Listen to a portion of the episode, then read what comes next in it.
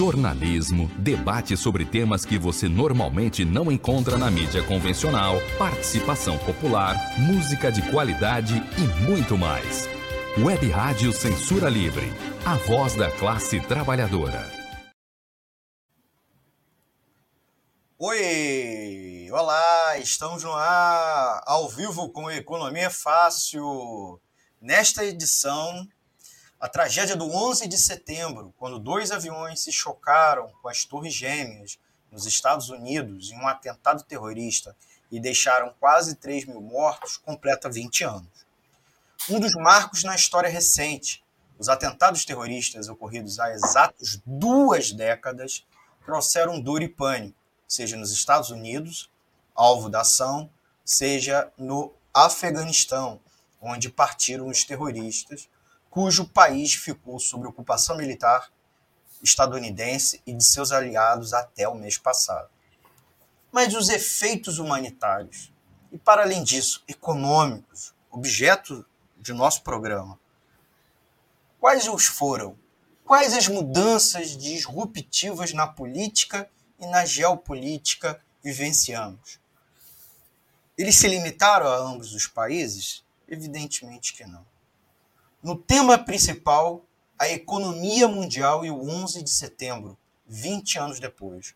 Conversando conosco, Fábio Bosco, da Setorial Internacional da CSP Condutas. E mais, o quadro Informe Econômico, com os destaques do noticiário dos últimos dias. Roda a vinheta. Economia é fácil. A informação traduzida para a sua linguagem. Com Almir Cesar Filho.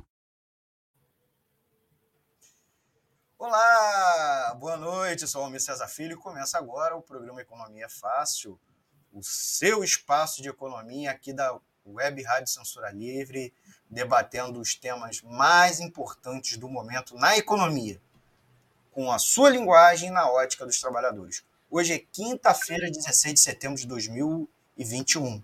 No tema principal, como eu disse, a economia mundial e o 11 de setembro, 20 anos depois, Vamos chamar nosso participante, o Fábio Bosco. Boa noite, amigo. Tudo bom? Fábio Bosco, da Setorial Internacional da CSP com Lutas. Boa noite, Almir. Boa noite a todos os ouvintes aqui da Web Rádio Censura Livre. É um prazer estar aqui com vocês mais uma vez.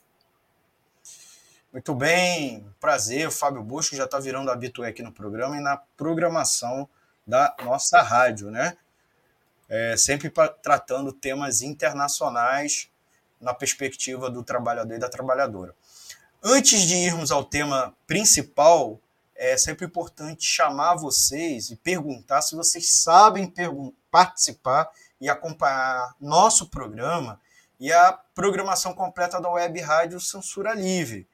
Ah, não sei se vocês sabem, estamos simultaneamente no YouTube e no Facebook as lives, né, com os programas ao vivo, né? É, a gente sempre e é só você deixar um comentário que a gente responde aqui no ar, né? Temos também outra forma de participar, que é o nosso WhatsApp, que é o 21 96553 8908, 21 96553 8908. Nós temos o nosso e-mail contato letra CL web com W contato web arroba clwebradio.com que você pode mandar sua pergunta. Tem também o da emissora, o do programa, né? Esse é o da emissora, que é o economiafácil.gmail.com. Se você estiver assistindo a live, mas quer só ouvir, vai lá, corre para o nosso site, que o stream a gente está transmitindo é, pelo site www.seriewebradio.com e a, se informe mais e acompanhe as reprises, né? a grade toda de programação. E você pode nos ouvir é, também no, direto do seu celular, tablet Smart TV, pelo app de rádio online. O Radiosnet, a gente sugere ele, é, que é inclusive um parceiro, ou o nosso app exclusivo que você pode baixar lá na Play Store, tá bom? Então são essas formas principais de nos acompanhar ao vivo e também nossas reprises e reapresentação. Tá? É, não esqueça de dar o seu like, já aproveita aí, é, antes da gente até, entrar até no tema principal, certo? Dá seu like, compartilha nas redes sociais e, é claro, se inscreva aqui no, nos canais, né? E clique no sininho para a notificação de novos vídeos. Beleza? Beleza. Então vamos ao nosso tema principal do programa. Com muita satisfação a gente traz aqui o Fábio Bosco mais uma vez para tratar temas internacionais numa perspectiva do trabalhador e da trabalhadora. Como eu disse antes, no sábado passado, né, hoje é dia 16, é a tragédia do 11 de setembro, é, os ataques terroristas às duas torres gêmeas em Nova York, nos Estados Unidos, completou 20 anos. Lembrando que foram quatro ataques, é, um acabou sendo impedido, mas o avião é, acabou caindo, vitimando os seus é, passageiros, e o terceiro avião se chocou contra o prédio do Pentágono, que é o Estado-Maior das Forças Armadas dos Estados Unidos. Ao todo, o ataque completou, é, deixou quase 3 mil mortos, né? E, inclusive, virou um nome, né? A data 11 de setembro, né? É um, um sinônimo não só desse ataque terrorista, é, mas marcando a história, uh, inclusive sendo um ponto de virada, e alguns até dizem que a abertura do século XXI começou com essa data, essa triste data. Então, é um marco na história recente, esses ataques terroristas, e deixaram, sem dúvida nenhuma, muita dor e pânico, como eu disse, nos Estados Unidos, que foi o alvo da ação, certo? É, e no Afeganistão, onde partiram os terroristas. Apesar da, é, da rede terrorista que organizou, é, era comandada pelo Osama Bin Laden, que era saudita e com forte influência de membros também desse país, da Arábia Saudita. O Afeganistão acabou ficando uma ocupação militar é, do início de 2002 até o mês passado, né, que provavelmente vai ser tema aí muitos meses de debate, o fim, inclusive, dessa ocupação militar. Mas os efeitos humanitários do 11 de setembro se prolongam até hoje, né? Mas também temos os efeitos econômicos, né? Que, como eu disse no início, é o objeto do nosso programa. Então, a gente, com todo respeito, a gente não vai tentar ser dissensível à questão humanitária, seja na guerra do Afeganistão e a própria guerra do Iraque, também motivada supostamente pelo combate ao terror, mas também é, os efeitos humanitários nos Estados Unidos. Mas o recorte aqui é o econômico e a gente também vai tentar tratar um pouco do geopolítico e do político, né? Nesses é, e o social, evidentemente, nessas pós duas décadas do evento. Na época, os mercados financeiros reagiram com pânico as imagens de destruição em Nova York que eram transmitidas na imprensa mundial. Desde o trauma daquele dia, muita coisa mudou. E os mercados mais do que se recuperaram para passar por duas outras graves crises ainda maiores que aquela. Após a crise financeira global entre 2000 e 2002, né, porque naquele momento os Estados Unidos passou por uma crise, né, ah, os, é, o mundo registrou é, um período né, de recessão uh, ocorrido no ano de 2003. A partir deste momento, a economia global iniciou um vigoroso ciclo de expansão, que somente viria a ser interrompido pelo estouro da bolha nos mercados de imóveis e crédito estadunidense em 2008.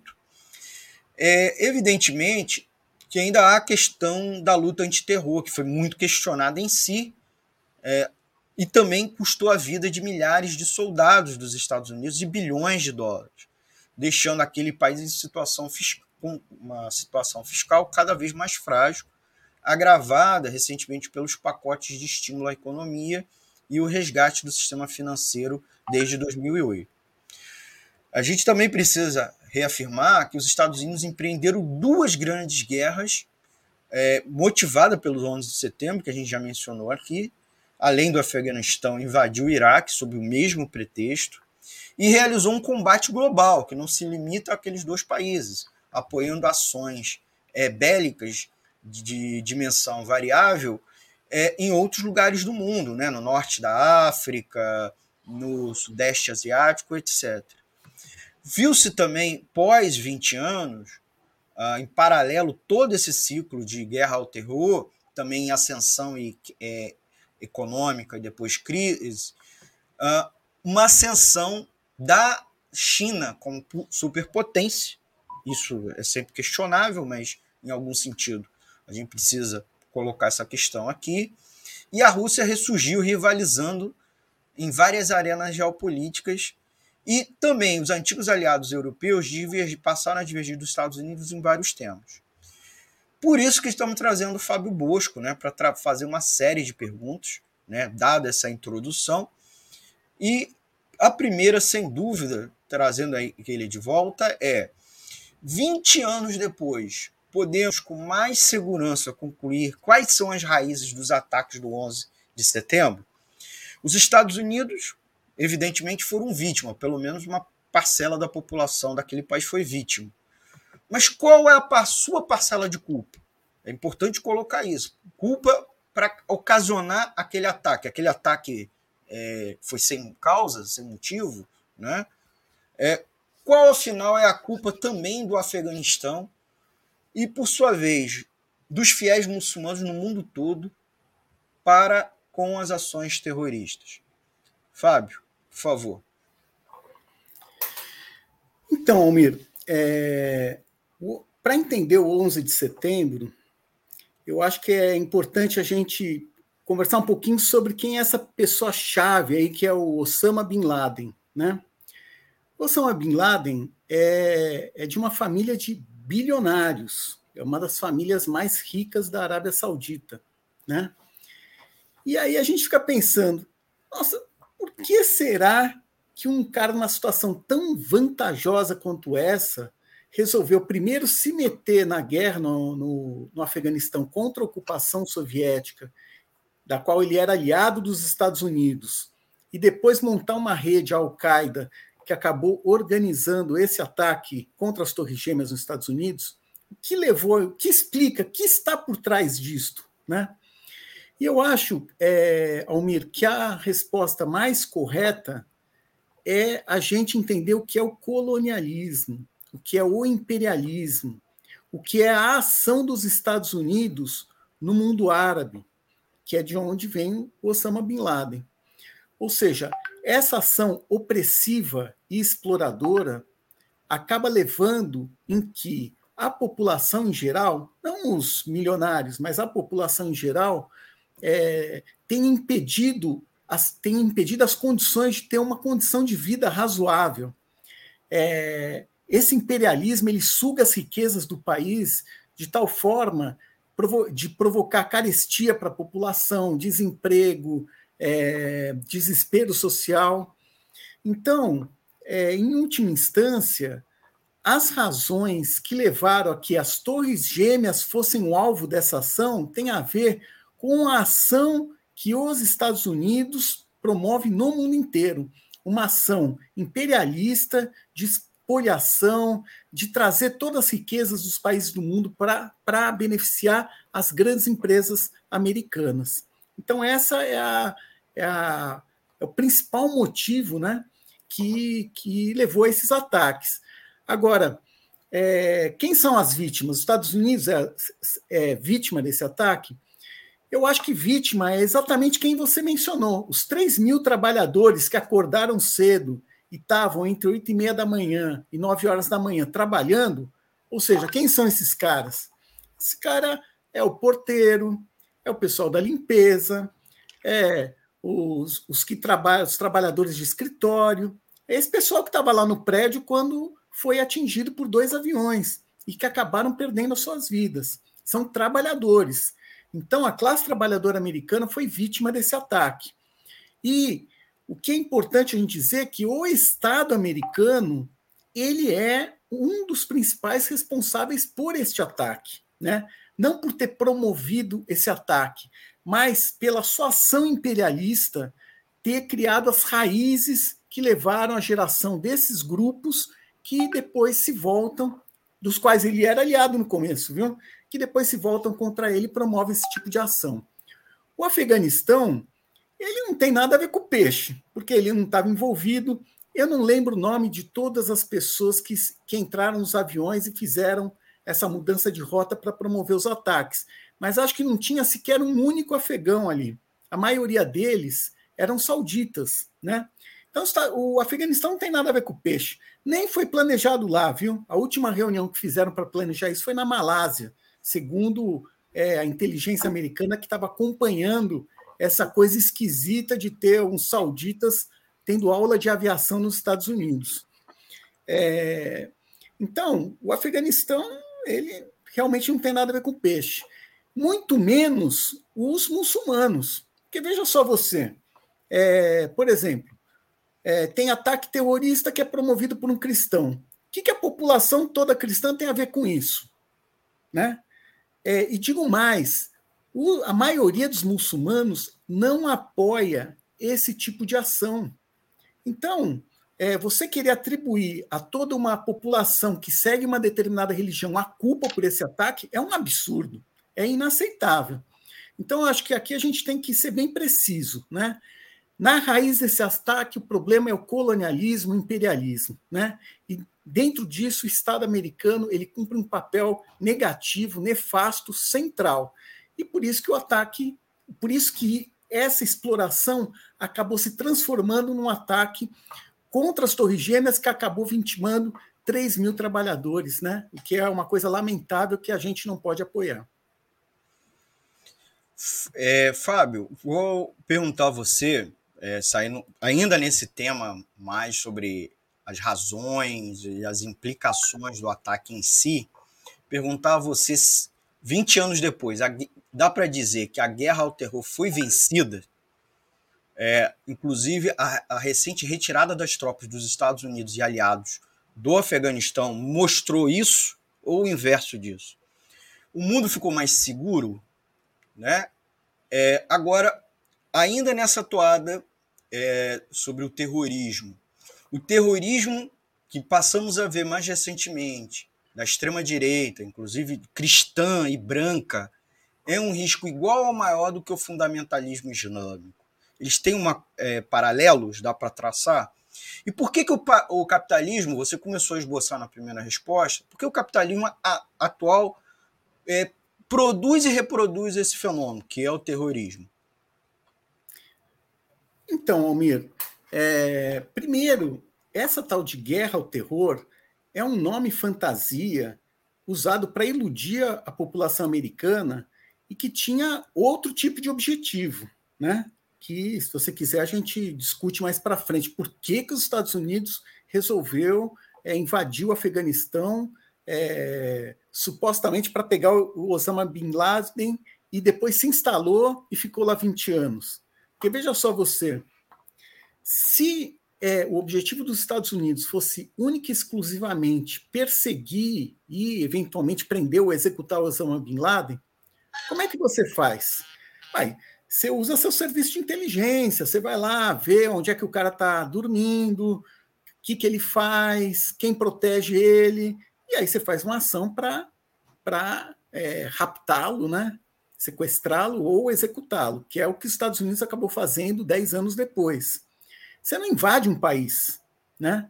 O que os Estados Unidos fez foi uma invasão do país. Então, a guerra ao terror, na verdade, ela, esse nome ele esconde um outro objetivo, que é um objetivo de dominação e que tem interesses econômicos fortíssimos por trás dele. Né? E aí você pergunta: o mundo ficou mais seguro? Não, o mundo não ficou mais seguro. Eu acho que aí a gente tem que fazer um paralelo com a questão é, que a gente tem aqui no Brasil, que é a questão da criminalidade. Né? A criminalidade está aí que, que fazem os governos capitalistas, sejam de direita, sejam de, entre aspas, esquerda? Todos eles investem em polícia, em militarização, em, é, em opressão contra as comunidades mais pobres. Só que isso daí não resolve a criminalidade. Se faz isso no Brasil há anos e a criminalidade, a criminalidade ela só cresce, né? A gente tem que examinar quais são as raízes para essa criminalidade. Então, essa criminalidade tem raízes sociais, é a pobreza, é a opressão, é a exploração. Isso teria que ser combatido. Tem que combater com emprego, com salário, com moradia digna, né? Essas formas você vai reduzindo o espaço de atuação dessa criminalidade.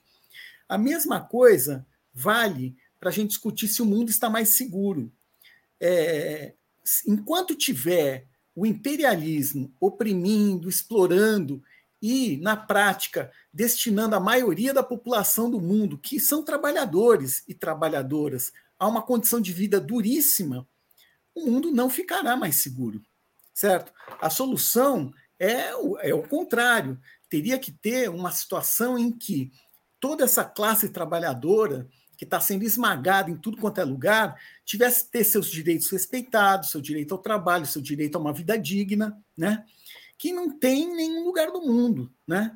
Então, é, isso tornaria um mundo um, um lugar mais seguro, né? Ou seja, o fim do imperialismo, o fim do capitalismo, poderia conduzir o mundo a uma situação imensamente melhor em todos os sentidos do que a gente tem hoje. A questão do. Você citou esse terrorismo de, de grupos de extrema-direita, ou indivíduos de extrema-direita, né? É, que estão pingando pela Europa, pelos Estados Unidos, é, com regularidade, eles promovem ataques. Né? Nos Estados Unidos, o maior é, ato terrorista que foi cometido antes do 11 de setembro, foi é, numa cidade que chama Oklahoma, né, um sujeito de extrema direita, é, cristão, branco, ele pegou um caminhão, botou um monte de explosivos, aqueles mesmos que explodiram o porto de Beirute. Parou na frente de um prédio federal, né? Porque toda a capital americana tem um prédio que concentra os serviços públicos federais parou ali na frente, explodiu o prédio, morreram, não lembro o número exato, mas foi mais de 100 pessoas, viu? Talvez 150, 160, eu não lembro bem. É, e é, esses atos, né, é, que a gente vê no, no, no noticiário, eles ganharam uma certa frequência. E sem dúvida, sem dúvida, desde o 11 de setembro, os Estados Unidos foi vítima muito mais de ações terroristas dessa extrema direita cristã e branca do que de qualquer tipo de fundamentalismo islâmico. Toda, toda, semana, né, tem um ataque de um lobo solitário, né, que geralmente é um homem branco, hétero, cristão. Né, que você está mencionando. Desculpe te interromper. Exatamente. Não, é isso aí. E teve esse, agora no finalzinho da gestão Trump, aquela invasão lá do Capitólio, que, que era isso, né? Tem por trás disso grupos de extrema direita que estão instrumentalizados e trabalhando junto com o trumpismo, né? E o capitalismo produz esse fenômeno porque o capitalismo, olha só, o capitalismo é uma questão de só é, explorar, esmagar a maioria da população. Então, ele acaba produzindo é, fenômenos de toda ordem. Um deles é o fenômeno desse do terrorismo, tanto um terrorismo que possa ter um linguajar, um papel de esquerda, tal, como um terrorismo de extrema direita, né? Porque é fruto do desespero, né, dos setores médios, é, que acabam dando base para fenômenos sociais de extrema direita, né? Como foi no passado o nazismo, o fascismo, foram fenômenos de massa, né? Esse terrorismo que a gente tem é um fenômeno é, que não é de massas, mas ele é, tem suas raízes, ele expressa de uma outra forma um mesmo fenômeno. Então, é, para resolver isso daí, a gente tem que ir é, discutir o que é o capitalismo. Se a gente entender o que é o capitalismo, a gente vai chegar a entender as melhores formas para evitar que exista qualquer tipo de ato terrorista, seja de extrema direita, seja de que tenha raízes no colonialismo. Muito bem, Fábio. É, nosso tempo desse bloco acabou. A gente vai a um intervalo e voltamos com o segundo bloco, com a segunda parte do nosso bate-papo aqui com Fábio Bosco, da Setorial Internacional da CSP com, com Lutas, conversando sobre o 11 de setembro. A gente já volta. Jornalismo, debate sobre temas que você normalmente não encontra na mídia convencional, participação popular, música de qualidade e muito mais. Web Rádio Censura Livre, a voz da classe trabalhadora. Para manter o projeto da Web Rádio Censura Livre de uma mídia alternativa, buscamos apoio financeiro mensal ou doações regulares dos ouvintes, de amigos e parceiros, já que não recebemos recursos de grandes empresas, políticos ou partidos. Seja um apoiador regular e ouça o agradecimento no ar durante as edições dos nossos programas. Sua ajuda é muito importante para nós. Enviamos prestação de contas mensal aos nossos apoiadores temos uma vaquinha virtual permanente. Anote o endereço virtual apoia.se barra CL Web Rádio. apoia.se barra CL Web Rádio. Saiba mais sobre a emissora no WhatsApp 21 96553 8908. Web Rádio Censura Livre, a voz da classe trabalhadora. Tornar o serviço público mais eficiente? Sim. Buscar o aperfeiçoamento técnico e profissional dos servidores? Sim. Permitir que políticos e seus indicados tenham ainda mais poder na administração pública? Não. A reforma administrativa do governo federal pode piorar substancialmente as já precárias condições do serviço público no país. Leia, informe-se. Depois pode ser muito tarde para voltar atrás. Acesse nãoapec32.com.br e veja o posicionamento de cada parlamentar. Reforma administrativa. Presente de grego para os brasileiros.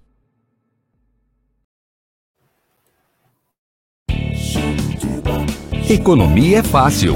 A informação traduzida para a sua linguagem. Com Almir Cesar Filho. Voltamos, voltamos de, é, com o segundo bloco do programa Economia Fácil. Encerrou aí o nosso intervalo. Aqui pela Web Rádio Censura Livre. Essa aqui é a edição do dia 16 de setembro de 2021 e conversando com Fábio Bosco, da Setorial Internacional da CSP com Lutes. Vou aproveitar, antes de voltar às perguntas do Fábio, agradecer a audiência dos nossos ouvintes, é, registrar aqui com Antônio de Pada Figueiredo, nosso mestre do Rádio Jornalismo, está nos acompanhando, deu seu like e seu comentário. Boa noite, na escuta, bom programa. Pedi aí para os nossos amigos e amigas que estão nos acompanhando, deixarem o seu comentário no ar. Aproveitar também, é, dar a dica aqui de como vocês podem nos seguir nas redes sociais. Twitter, arroba Economia Fácil 1, Facebook, é, arroba Web Rádio Censura Livre e no Instagram. Nós também temos o, Insta, o Twitter da Web Rádio Censura Livre. É, ouvir a gente também por podcast. Ao final desta edição, a gente termina a live e sobe para o podcast que você pode nos acompanhar no Spotify, Anchor e Google Podcast. Tá bom? Vamos voltar aqui à nossa entrevista, né, nosso bate-papo ao vivo aqui com Fábio Bosco, da Setorial Internacional da CSP com Lutas. Queria, Fábio, te perguntar, é, naquele ano de 2001, os Estados Unidos viviam uma recessão. Não sei se boa parte do nosso público lembra ou sabe, né? Porque muita gente nasceu depois disso. Que tinha sido iniciada mais ou menos no ano anterior e, e, e acabou, inclusive, sendo agravada né, pelos ataques. É, por isso, inclusive, passa a falsa impressão que a crise começou com os ataques, né? E a, a, é, aquela crise que eu estou mencionando, essa recessão, foi marcada pela falência das empresas chamadas .com, né?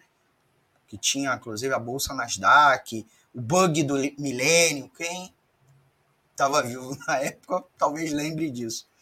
E que também quem viveu depois pode ter lido a respeito. Qual foi o papel do ataque e também dos esforços de guerra dos Estados Unidos em reverter a crise econômica? Porque logo depois os Estados Unidos viveu um dos maiores ciclos econômicos é, depois de, dos últimos 40 anos, né? Porque desde os anos 70 para cá, os Estados Unidos não viviam um ciclo econômico é, de crescimento tão forte como vivenciou entre 2003 e 2008, 2002, 2008. Por outro lado, os custos das duas guerras, Afeganistão e Iraque, e do combate global ao terror, pode ou não ter contribuído para a crise de 2008, e cujos efeitos, inclusive, per persistem mesmo 12 anos depois, né? Porque passado 12 anos a gente ainda está em meio à crise econômica é, e a pandemia pode ter agravado, mas não foi a pandemia que gerou a crise que a gente está vivendo agora. Por favor, Fábio. Então, Almiro, o papel do ataque de todos os gastos de guerra é, dos Estados Unidos com relação à crise econômica, o que acontece? É, a economia de guerra é, é, ela move setores muito importantes, né? É, as guerras têm por trás de si interesses econômicos poderosos, né? No caso dos Estados Unidos, a indústria de armamentos americana, é, as petrolíferas, são setores muito influentes na decisão das políticas externas americanas. Né? Então, é, o que acontece? Com a guerra, o Estado vai se endividar, amplia o seu endividamento e faz uma ampliação de investimento na indústria de armamentos. Né? No, e isso acaba levando a uma certa movimentação da economia. Né? Junto com isso, vai mexendo várias outras. Por exemplo, empresas de tecnologia que acabam desenvolvendo é, produtos para essa indústria de armamentos. Tem as, as empresas de segurança, né? É, eu não sei se os nossos ouvintes sabem, mas, por exemplo, na guerra do Iraque, metade das tropas que estavam lá eram terceirizadas, né? é engraçado a gente pensar, porque terceirização, sei lá, a gente vê aqui no correio, nos bancos, nas empresas, né? Pois é. No caso dos Estados Unidos, tem uma privatização da guerra, né? São os contractors, né? São empresas terceirizadas de serviços de segurança. É, no Afeganistão, por exemplo. Cenários contemporâneos, né? É, é isso aí. Então, no Afeganistão, é, se você vê a imprensa, a imprensa sempre fala: olha, morreram 2.400 soldados americanos, mas nunca lembra que morreram 3.600 contratados, que também eram americanos. Né? Os Estados Unidos perdeu 6 mil é, vidas né, nessa intervenção no Afeganistão. E também provocou, né, matou na prática 150 mil afegãos. Mas é, essa economia de guerra, né, que foi uma coisa que ganhou muita força após a Segunda Guerra Mundial, ela também ajuda a movimentar a economia. Né? Agora, veja só você, os custos né, das duas guerras que você é, questionou aí. É, eu lembro que tinha, teve um livro de um economista que foi economista-chefe do Banco Mundial, o Joseph Stiglitz, que o nome, o título do livro já fala por si só, né? Ele falava da guerra dos 3 trilhões de dólares. Ele estava falando da guerra do Iraque.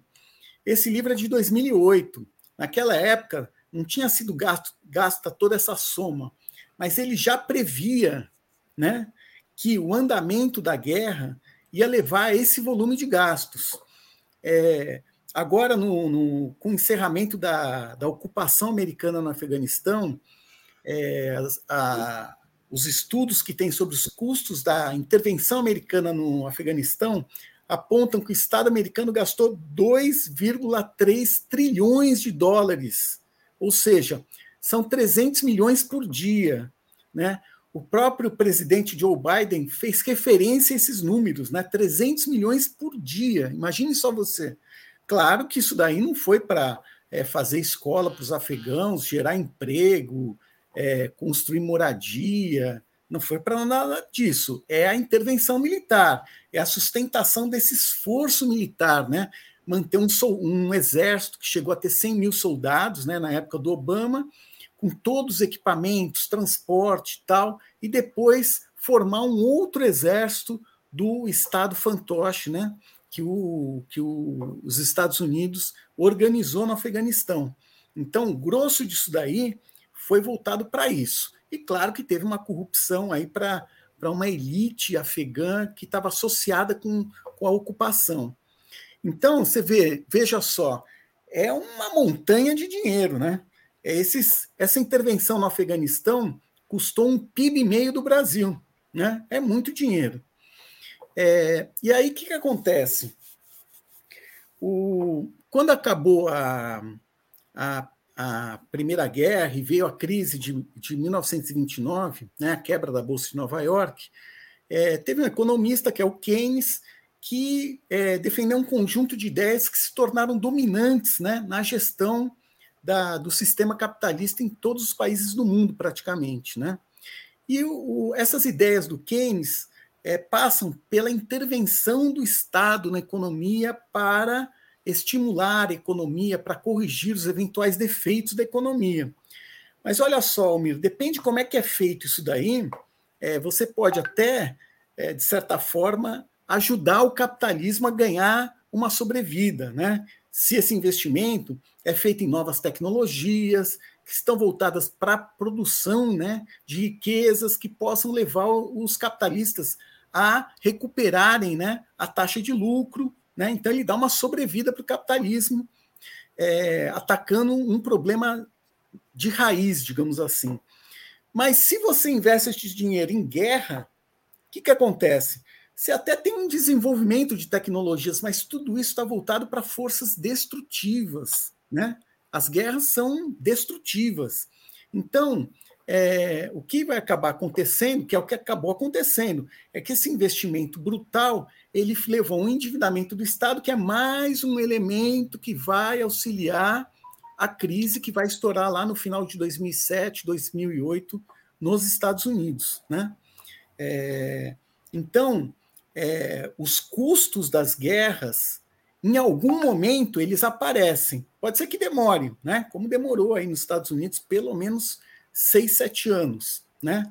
Mas ele aparece depois. E no caso, as duas guerras não se encerraram, né? Em 2007 e 2008, elas seguiram até agora. O Iraque, a ocupação continua até agora, né? Ou seja, os custos dessa intervenção eles estão presentes até os dias de hoje. Então, é, existe uma relação muito importante entre as guerras, certo? E é, a situação da, da, da, da economia dos países, tanto os que estão movendo a guerra, mas e principalmente os países que estão sofrendo né, a intervenção da guerra, que são acabam sendo destruídos, têm a sua economia desorganizada, é um fora os, o, as perdas humanas brutais, uma coisa terrível, né? Então essa é a relação que, que acaba existindo é, econômica, né, entre a guerra e uma crise econômica que veio aparecer alguns anos depois. Fábio, é, vamos para uma próxima pergunta. A gente já tem alguns comentários dos nossos ouvintes. É, eu vou lê-los na sequência, mas eu já queria agradecer o pessoal que está dando like, a Margarida Jardim, os Dirley Santos, o Daniel Macedo e o Edson Pimentel. Tá? É, combinando aqui algumas perguntas, também com o nosso roteiro, perguntar a você assim: é, passado 20 anos, o que mudou na arquitetura econômica global nessas duas décadas de maneira mais significativa? É, o que o 11 de setembro pode ter determinado ou acelerado na sua avaliação? É, a ascensão da China e o ressurgimento da Rússia, por exemplo, é possível dizer que os Estados Unidos perdeu a hegemonia global? E qual o papel do Brasil nesse novo mundo uh, eh, 20 anos depois, né? Então, Almir, eu vou começar por essa questão da hegemonia americana, né? É, o que acontece? É, existe um enfraquecimento dessa hegemonia americana, né? Mas ele continua. Isso é, é um fato. Claro, a derrota no Afeganistão, ela cria dificuldades, né? cria problemas para os Estados Unidos, mas não cessa esse papel dominante que os Estados Unidos têm. Eu recentemente eu li um artigo muito bom é, de um economista marxista chamado Michael Roberts, que ele discutia essa questão, ele, o que ele denomina de relativo declínio do imperialismo americano, né? É, só que ele é, ele volta lá atrás. Ele fala que esse declínio ele tem a ver com uma situação de queda de taxa de lucros que ocorreu lá em meados dos anos 60, né? E, e junto com isso uma perda da vantagem competitiva da indústria americana, uma, uma perda da hegemonia americana em exportações desses produtos manufaturados para a Europa é, e para outros países do mundo, e um fortalecimento, é, uma vantagem competitiva da indústria é, europeia, particularmente alemã e francesa, e também do Japão. Então, esse declínio ele começa lá atrás. Ele tem uma visibilidade maior quando os Estados Unidos anuncia o fim do acordo de Bretton Woods, né? É, em 1972, se eu não estou errando o ano, é, que foi o acordo que criou uma arquitetura, né? da economia capitalista internacional, logo ao final da Segunda Guerra. Né? Os Estados Unidos, ele unilateralmente, ele que era, dentro dessa arquitetura, o centro dela, ele mesmo foi quem é, decretou o fim né, é, dos acordos de Bretton Woods, acabar com a paridade entre ouro e dólar. É, e foi marcado também por um outro fato, que é uma outra guerra, que é a derrota na Guerra do Vietnã. Né? Então, esse declínio é, relativo, né? E quando fala declínio relativo, na verdade é um declínio em relação a outros imperialismos, né? Principalmente lá atrás o imperialismo europeu, né? O imperialismo alemão, principalmente, e também o imperialismo japonês. Agora, é, esse declínio antigo ele vai se juntar com novos atores, né? que é o que você mencionou lá no início, quando você falou da China. Ou seja, novos atores, né, é, eles emergem e se juntam aos antigos. Né? Então, é, a situação, esse declínio americano, ainda que mantenha hegemonia, ele tem mais atores disputando os espaços com ele. Né? A indústria chinesa ela ganhou muita força. Hoje, os Estados Unidos trabalha para impedir né, que as empresas de tecnologia chinesas se tomem hegemonia internacional no setor de ponta da economia, né? no setor estratégico da economia. E o Brasil, rapaz, o Brasil ele é o seguinte, né? É um cenário devastador, né? O, Brasil se transformou numa fazenda no mundo, né? Uma a economia brasileira foi reprimarizada, né? É, para atender os interesses internacionais né, do imperialismo. Né? Junto com isso, essas coisas que a gente vê todos os dias, a liquidação das riquezas nacionais, as privatizações, é, a, a, destruição da, da, da, natureza, né? a queima aí da Amazônia, agora tem queima em tudo quanto é lado. Ou seja, é, essa situação do Brasil ela só se reverte se houver uma, uma segunda independência nacional, né? uma independência nacional que vá nacionalizar a economia, colocar sob controle dos trabalhadores, para poder gerar os investimentos que interessam para o povo trabalhador na indústria, na tecnologia, na preservação do meio ambiente. Então, o, o Brasil, ele é, o Brasil é meio, mais ou menos assim, comparando com os países centrais, tudo de ruim que tem lá tem aqui, né? É, então, por exemplo, esses bilionários aí que, que ganharam uma montanha de dinheiro no meio da pandemia, né?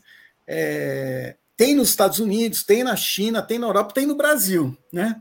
Mas os benefícios que eventualmente os países centrais, né, têm, o Brasil não tem. Então, é preciso a gente romper essas correntes da economia mundial que transformam um país, né, que transformam o Brasil numa economia dominada, né, para poder é, a gente desenvolver, né, é, todas toda a, as, as forças produtivas do Brasil para atender às necessidades dos trabalhadores. É, estamos aqui conversando com Fábio Bosco, da Setorial Internacional da CSP com Luta. A gente tem vários comentários que eu cheguei a botar na tela.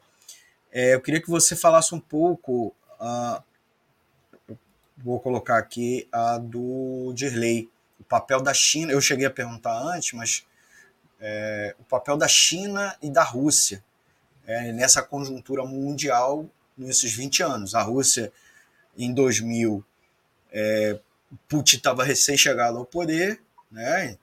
a Rússia só amargava é, quedas econômicas e geopolíticas, e tivemos a ascensão da China, que é frequentemente citada como superpotência, como futura é, potência hegemônica global. Você começou a delinear um pouco quando falou da queda dos Estados Unidos. Eu queria que você pudesse falar um pouco disso agora e também colocar a questão da nossa vida, o que interessa os trabalhadores.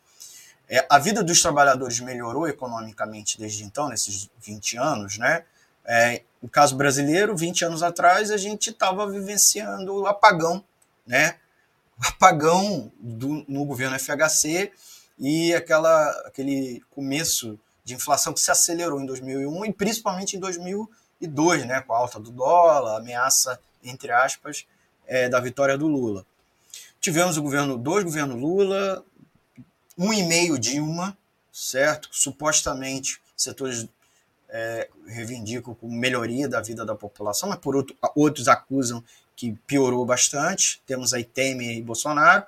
Nos Estados Unidos nós tivemos Obama e, e Biden intermediada por, por Trump. A vida dos trabalhadores melhorou nesses 20 anos.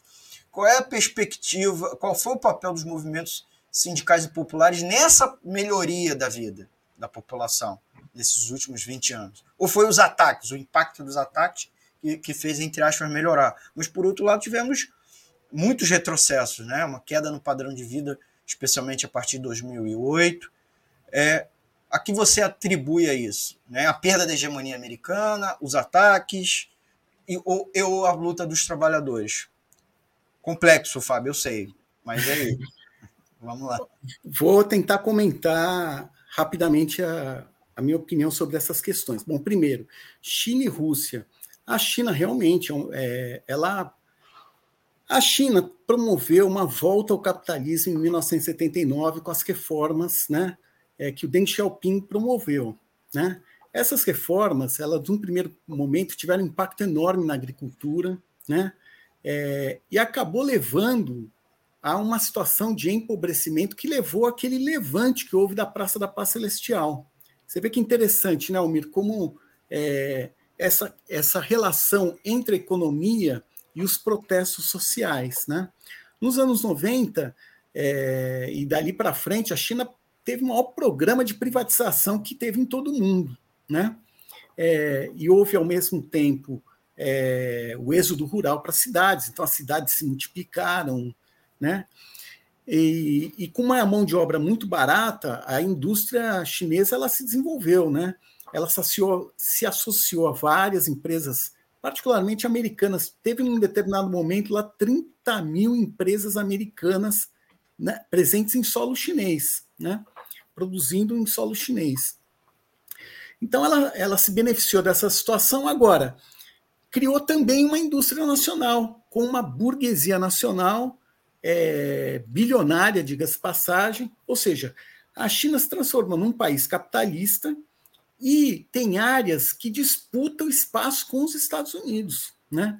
Essa questão da, da, da taxa de lucros no setor de manufatura, né, no setor industrial, a China está numa situação melhor do que a indústria americana, a maior parte dela, e está disputando a hegemonia nesse setor da tecnologia 5G. Então a China realmente ela ela dentro dessa nova arquitetura mundial, né, tanto econômica como geopolítica, a China ganhou uma força enorme, né? A Rússia, rapaz, ela não tem uma economia forte como é, a China. Agora, ela tem coisas que vieram do passado, né? E que ela conseguiu manter, né? Por quê? É, a antiga União Soviética ela tinha uma área de influência ao redor dela enorme, né? E o que a Rússia fez foi reconstruir essa área de influência. né? E se apoiar na indústria de armamentos, ela tem é, recursos energéticos é bem importante, né? Petróleo, gás, e ela desenvolveu bastante nessa área de tecnologia para promover pelo menos esses hackeamentos aí que eles fazem nos outros países para interferir na, nas eleições, né? Então, é, são novos atores né, que ganharam força, né? Eu acho que aí principalmente a China né, ganhou muita força nesse momento que nós estamos discutindo. E a situação do Afeganistão, como alguém comentou aí, se eu não me engano, foi é, o meu amigo professor Reginaldo Nasser, é, realmente o Afeganistão ele está caindo na área de influência da China, é, Irã, Paquistão, né, e Rússia, né, através das repúblicas soviéticas. Bom, sobre a questão dos trabalhadores, né, é, se a situação melhorou, piorou, tal.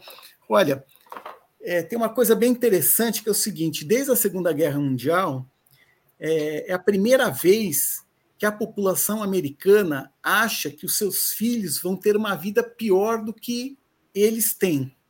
Você vê que interessante, né? A população ela sente, é diferente da, da época do pós-guerra, em que uma família americana ela estava certa que o filho é, ia conseguir ter uma vida melhor, ia ter uma casa melhor, ia conseguir ter o um carro, ia conseguir né, ter uma vida mais farta do que eles tinham. É, mas agora é o contrário. Agora as famílias acham que os seus filhos vão ter uma vida mais difícil, com piores empregos, com mais dificuldade para ter moradia própria, né? É, e as famílias americanas têm razão, né? A verdade é que a situação ela está piorando no conjunto do mundo, não só nos Estados Unidos, né? É, e você vê, né, a desigualdade social, ela aumentou com a pandemia, né? É, os, os, muito ricos, né, os bilionários, eles cresceram é, a parte né, do PIB que eles controlavam cresceu em todo mundo, cresceu nos Estados Unidos, cresceu na China, cresceu no Brasil, né? É, e a perspectiva é o seguinte, né? O, todos os economistas estão comentando isso, né?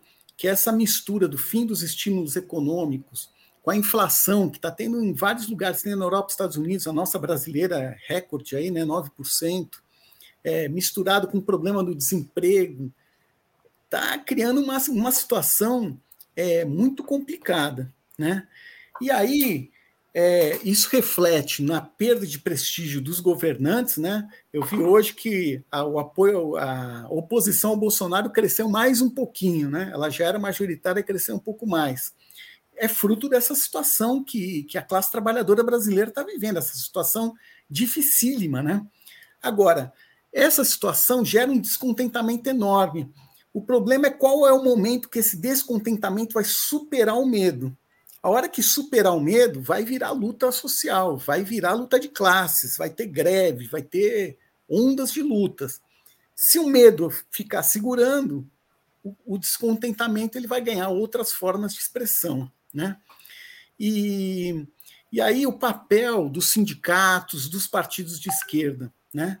É, o, os sindicatos, os partidos de esquerda, os movimentos sociais, eles têm que adotar uma perspectiva contra o capitalismo. O capitalismo ele está na raiz de todos esses problemas sociais que nós estamos vivendo, né? O capitalismo está por trás das ações imperialistas que, que dominam as nações do mundo inteiro. O capitalismo está por trás da exploração que a classe trabalhadora sofre. O capitalismo está por trás da opressão que, por exemplo, aqui no Brasil, a população negra, as mulheres, os LGBT sofrem. Ou seja, é necessário adotar uma perspectiva mais geral, anticapitalista. É, nesse sentido, por exemplo, as conversas que o Lula está mantendo com empresários para montar um futuro governo, para, digamos assim, inibir as restrições que, o, que os capitalistas brasileiros e internacionais têm com relação a ele. Isso daí não ajuda nada. Isso daí, na verdade, coloca o principal partido de esquerda no país como mais uma pecinha desse sistema capitalista. A gente precisa fazer o contrário disso. E, além disso, os movimentos sociais eles têm que operar não com uma perspectiva nacional, ele tem que operar com uma perspectiva internacional. Por quê? Porque o capitalismo ele nos domina a partir de uma internacionalização da sua ação, ou seja, construir os laços entre os trabalhadores e as lutas sociais no mundo inteiro é uma necessidade, né? E outra questão que eu acho muito importante para os movimentos sociais, para os sindicatos, é a questão da democracia dos trabalhadores. Porque um sindicato, se ele tem uma gestão democrática, com participação dos trabalhadores, os trabalhadores eles vão aprender através da sua ação os caminhos para conseguir uma mudança geral da sua situação, né? Essa situação dos sindicatos burocratizados, ele impede esse aprendizado e ele afasta, ele aliena a classe trabalhadora, né? É, é preciso a democracia operária para você incentivar o protagonismo né, dos trabalhadores e das trabalhadoras nesse processo de mudança social. Então, essa é a principal, digamos assim, necessidade que eu vejo para os movimentos sociais, sindicatos, partidos de esquerda, né, para se organizar enquanto uma perspectiva mais geral de mudança contra o capitalismo. Muito bem, Fábio, muito obrigado. A gente está aqui conversando com o Fábio Bosco, da Setorial Internacional da CSP com Lutas. Eu queria agradecer as perguntas enviadas pelo Edson Pimentel, é, pelo Daniel Macedo, pelo Dirley Santos, pela Gelta Terezinha Xavier, né? Alguns deles até colocaram mais de dois comentários, agradecer, botei aqui na tela, tentei, tentamos clipar aqui com as perguntas, são muitas perguntas. Nosso tempo acabou do nosso segundo bloco.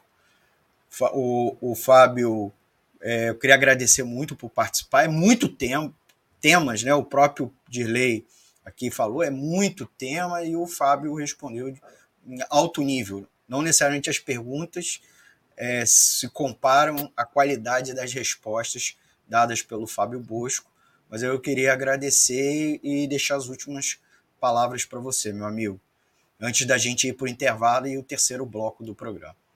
Legal. Olha, Almir, agradeço o convite e deixo aqui os meus parabéns para a iniciativa da Web Rádio Censura Livre.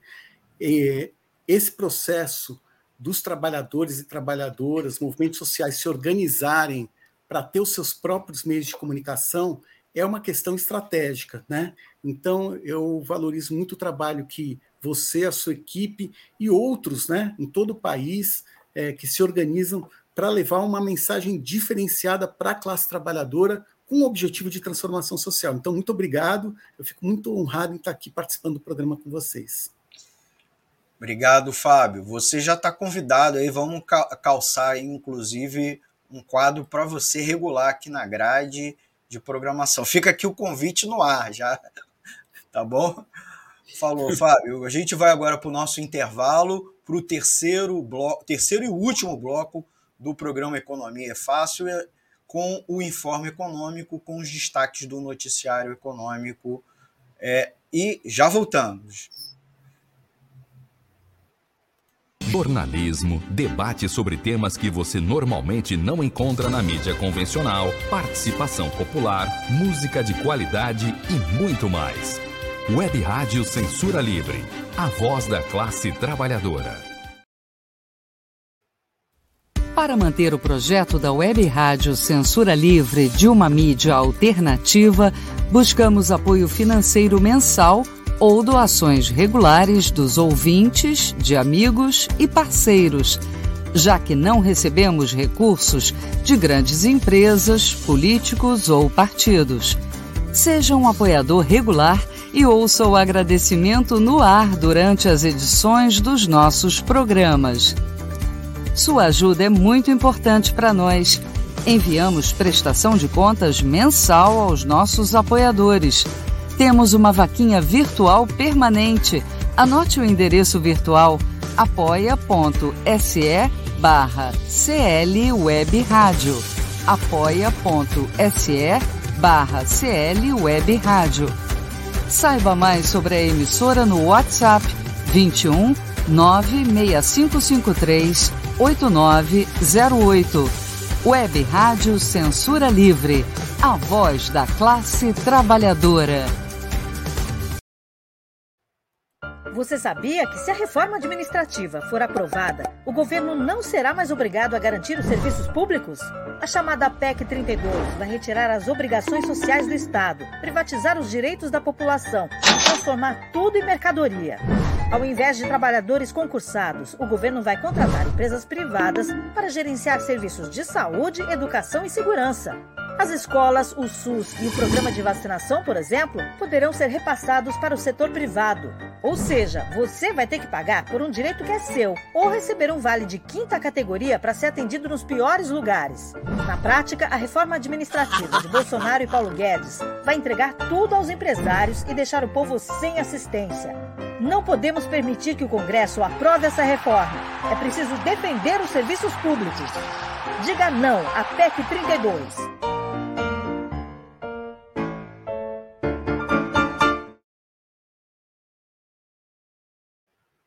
Acompanhe a programação da Web Rádio Censura Livre no site www.clwebradio.com, no aplicativo exclusivo para ouvir rádio no celular, tablet e Smart TV.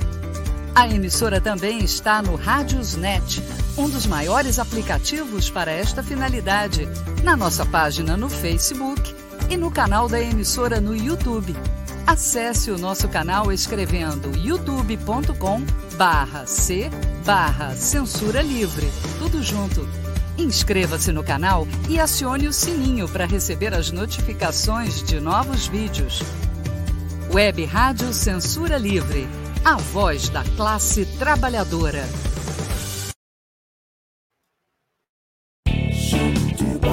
Economia é fácil. A informação traduzida para a sua linguagem. Com Almir Cesar Filho. Voltamos com o terceiro e último bloco do Economia Fácil. Vai ser rápido e ligeiro, porque já estouramos aqui o tempo. Pedir desculpa aos nossos ouvintes. Fiquem mais um pouquinho para acompanhar o nosso último bloco com o nosso quadro Informe Econômico, com os destaques do noticiário econômico dos últimos dias, na sua linguagem e na, olhando para eles, analisando na ótica dos trabalhadores. Antes de ir ao, ao informe econômico, botar aqui na tela as formas de vocês contribuir com a Web Rádio Censura Livre, ajude a manter nossa programação no ar. É, a chave Pix está aqui na tela, é o a chave Pix é, o, é um número que é o 32954696000181, tá bom? E, é claro, a nossa vaquinha virtual lá na plataforma apoia.c, né? SE. Você vai é, nos achar na vaquinha virtual no apoia.c barra clwebradio, tá? Você pode é, cadastrar lá e contribuir com a gente todo o mês. E é claro, nossa conta corrente né, no Banco Bradesco, está aqui embaixo, agência 6.666, conta corrente 5.602-2, CNPJ 32 9 5 4 696 barra 0001 traço 81, tá bom? Agradecer a uma lista de é, com, colaboradores, né? É, fazem a sua contribuição mensal aqui, regular na nossa rádio. Estou botando aqui embaixo, a lista é grande, tenho medo de omitir alguém, tá? Agradecer muito a eles para manter essa programação independente é, aqui no ar, certo? Vamos ao nosso informe econômico com os destaques do noticiário dos últimos dias. Vamos, inclusive, com a nossa é, primeira notícia. Rápido, tentar botar ela rápido e ligeiro. Desaceleração mundial desaceleração mundial em 2022 pode superar previsões.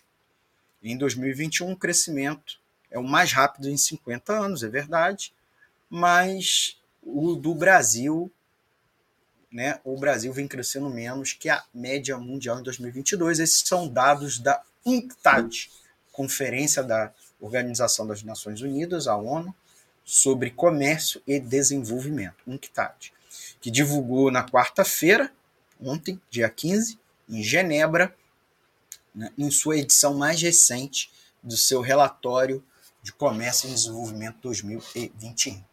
O relatório diz que este ano, 2021, verá a economia global se recuperar graças à continuação das intervenções de política econômica radicais iniciadas lá em 2020 e uma implementação bem sucedida, embora ainda incompleta, de vacina nas economias avançadas. Então você veja, não é uma recuperação pelas forças do mercado, mas por dois fatores: vacinação, pelo menos está sendo é, avançada lá na Europa, é, América do Norte e uma parte da Ásia, principalmente do leste asiático, e as políticas econômicas de socorro às empresas e aos trabalhadores. Por sua vez, ou melhor dizendo, por outro lado, a UNCTAD vê o Brasil crescendo menos que a média mundial em 2022. O relatório indica que a economia global terá uma recuperação de 5,3% este ano é a taxa mais rápida de crescimento em cinco décadas, né? Uh, pelo menos dos anos 70 para cá, e 3,6% em 2022. 3,6% em 2022. Então vai crescer menos que 2021. Porém, a depreciação aqui, aqui no Brasil, a depreciação do real e a inflação preocupam, e a alta se deve é, em, em, essa alta mundial, mesmo a alta brasileira, se deve a uma base de comparação baixa em 2022. Então não é um crescimento, é um crescimento grande, porque ah, tivemos uma queda enorme em 2020. A recuperação econômica, no entanto, é desigual, é desigual pelo mundo. E eles citam em três linhas, assim, linhas não linhas do texto, mas três linhas, três vertentes, essa desigualdade no crescimento geográfico, de renda e setorial. Então, nesses três aspectos, há uma profunda desigualdade. Nas economias avançadas, a, cla a classe rentista experimentou uma explosão de riqueza, enquanto as de baixa renda lutam para sobreviver. Tá? A desaceleração em 2022 pode ser acentuada uh, porque há uma possibilidade dos formuladores de política econômica perderem coragem para seguir com as políticas econômicas de intervenção, né, de socorro, justamente pelas, pela pressão contínua de desregulamentação econômica, não interferência e de austeridade. O próprio a UNCTAD chama atenção disso. Né? Então, para a gente é, frisar um último dado, né? Aqui, uma perda de renda considerável na população, é esperada em cerca de 13 trilhões de dólares entre 2020 e 2022, tá bom? O Brasil, embora tenha sofrido um impacto menor na pandemia se comparado aos nossos vizinhos latino-americanos, terá dificuldade em acompanhar o ritmo de crescimento das principais economias do mundo.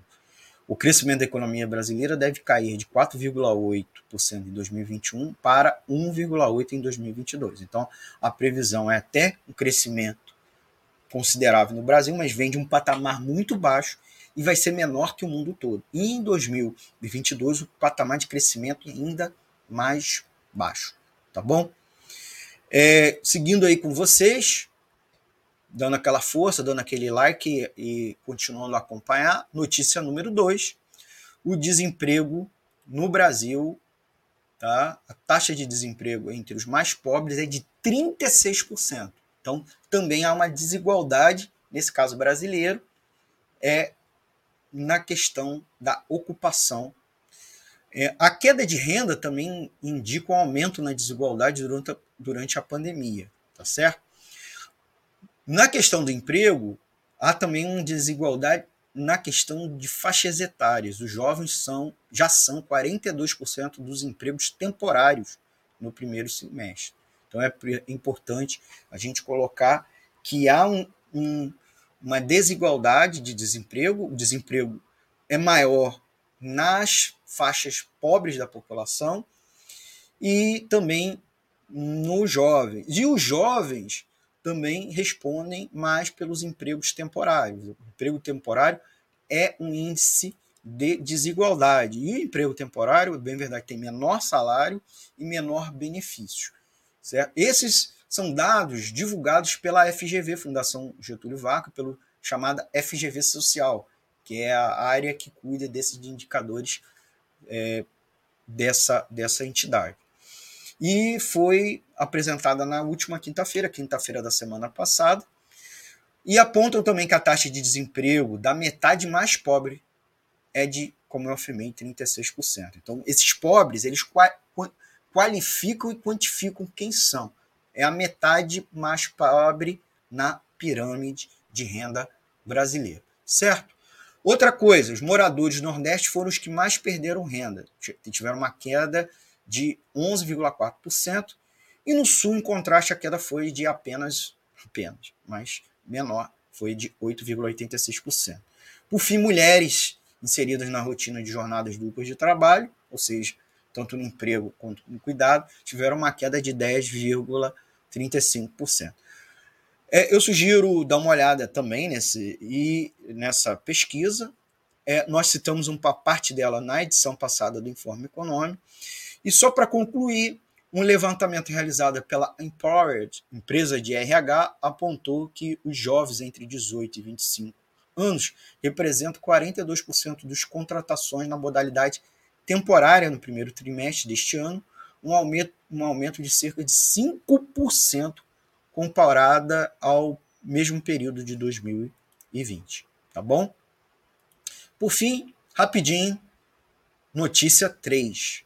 Né? A cesta básica aumentou em 13 de 17 das cidades pesquisadas pelo DIEESE, o Departamento Intersindical é, de Estudos Socioeconômicos. Os valores alcançam o dobro do auxílio emergencial e mais da metade do atual salário mínimo, certo? Uh, você, não sei se vocês sabem, o DIEESE já tem uma tradição há mais de três décadas em medir a cesta básica. Uh, ela, como eu tinha dito, o custo da cesta básica aumentou em 13 cidades, das 17 pesquisadas, e diminuiu apenas em quatro, segundo a pesquisa. As maiores altas foram em Campo Grande, Belo Horizonte Brasília. E em Campo Grande, por exemplo, teve uma alta de 3,48% de um mês para outro, de julho para agosto. Tá? A sexta mais cara foi em Porto Alegre e registrou R$ 664,67. O Rio de Janeiro, também, para medir, foi uma das quatro maiores altas, é, mais caras, das quatro cidades mais caras. A cesta básica é R$ 634,18. São os efeitos da inflação, especialmente dos, dos alimentos, registrados nos últimos um ano e meio, e que vem ainda se acelerando ainda mais nos, nos meses recentes.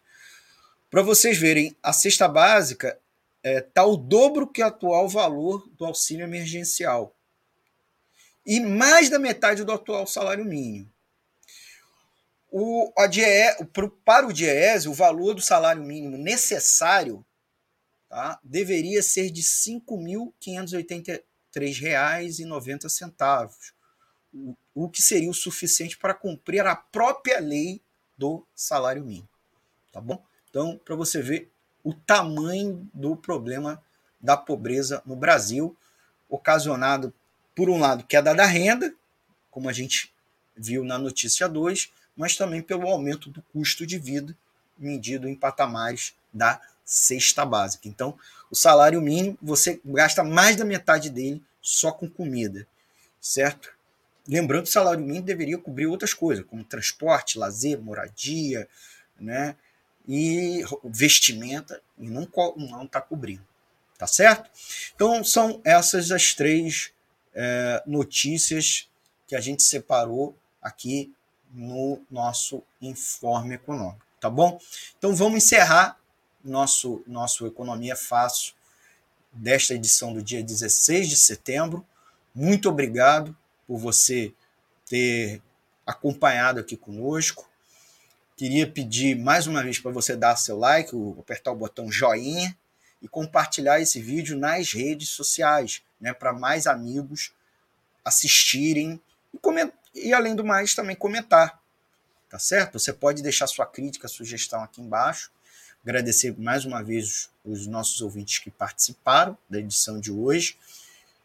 É, também pedir para vocês se inscrever nas nossas redes sociais, se inscrever aqui, clicar no sininho para receber a notificação dos novos vídeos. Se perder algum trecho desse programa, da live, volta lá no YouTube e no Facebook, tá certo? A gente também vai transmitir as reprises e reapresentações, você pode ouvir no nosso site, www.clwebradio.com e também nos aplicativos, né? O nosso aplicativo parceiro Radiosnet ou baixar o nosso exclusivo lá na Play Store. Siga a gente nas redes sociais, Twitter, Facebook e Instagram ao final aqui, encerrando a live, nós vamos subir o áudio no formato podcast. Segue a gente, né? Nós temos uma conta lá no Spotify, no Anchor, no Google Podcast e nos principais agregadores. Não posso deixar é, de, é claro, pedir o seu financeiro aqui na plataforma Apoia-se, certo? apoia.se barra série web rádio. Por fim, tem gente aí já, é, inclusive, se, sendo membro do canal no YouTube, seja membro do canal do YouTube, né? E apoie aqui o projeto para a gente seguir esse projeto com independência e bastante qualidade, ou tentando ter qualidade para vocês, tá bom? Muito obrigado botar aqui na tela nossos últimos comentários. Antônio de Pádua, participação do Fábio aqui na rádio e o próprio Fábio. Parabéns pela iniciativa. O Fábio estava é, participando aqui e agora está assistindo o programa, tá bom? Agradecer quem deu like mais uma vez, o Fábio Bosco, a Margarida Jardim, Dirley Santos, Daniel Macedo, Edson Pimentel, Antônio de Pada Figueiredo. Uh, comentou Teve também, tivemos aí o comentário do Daniel Macedo, Edson Pimentel, da Gelta, do Antônio e do Dirley Santos, que virou, inclusive, membro aqui do canal. Tá bom? Muito obrigado, gente. Até a próxima edição do Economia é Fácil, aqui pela Web Rádio Censura Livre. Vou dar uma dica. Amanhã, sexta-feira, 17 de setembro, acompanhe o programa Cinema Livre, Cinema Livre, às 19 horas, com a apresentação da Wellington Macedo, e também tem um tema 11 de setembro. Vão, ela vai, conversa, vai conversar com vocês, um bate-papo sobre o filme Fahrenheit 11 de setembro e dicas de filme sobre o 11 de setembro. Então, fica aí uma dica. Gente, muito obrigado pelo, pela sua participação mais uma vez e eu encerro aqui. Web Rádio Censura Livre, a voz da classe trabalhadora. Um forte abraço, gente. Web Rádio Censura Livre, www.clwebradio.com. Acompanhe nossa programação diariamente no YouTube, Facebook, site e aplicativos. Inscreva-se nos nossos canais e clique no sininho para receber os avisos. Toda segunda-feira, debate livre com Raoni Lucena às 18 horas. Ainda na segunda-feira, Conexão Brasília com Ademar Lourenço às 19h30. Toda terça-feira, a sessão do Lucília com Lucília Machado às 18 horas. Toda quarta-feira, Diversidade com Wendel Setúbal, 5 e meia da tarde. Ainda na quarta-feira, aulas com filatelia com Heitor Fernandes às 18h30. Quinta-feira, Deise Alvarenga Entrevista, às 5 da tarde. Também na quinta-feira, Quintas Político-Culturais, com o Coletivo dos Coletivos, seis e meia da noite. Ainda na quinta-feira, Economia Fácil, com Almir Cesar Filho, às 20 horas. Toda sexta-feira, Cinema Livre com Wellington Macedo, às 19 horas.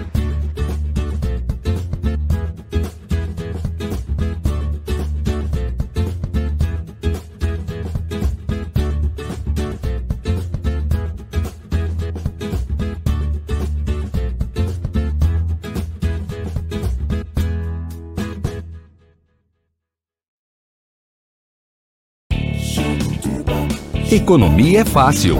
A informação traduzida para a sua linguagem. Com Almir Cesar Filho.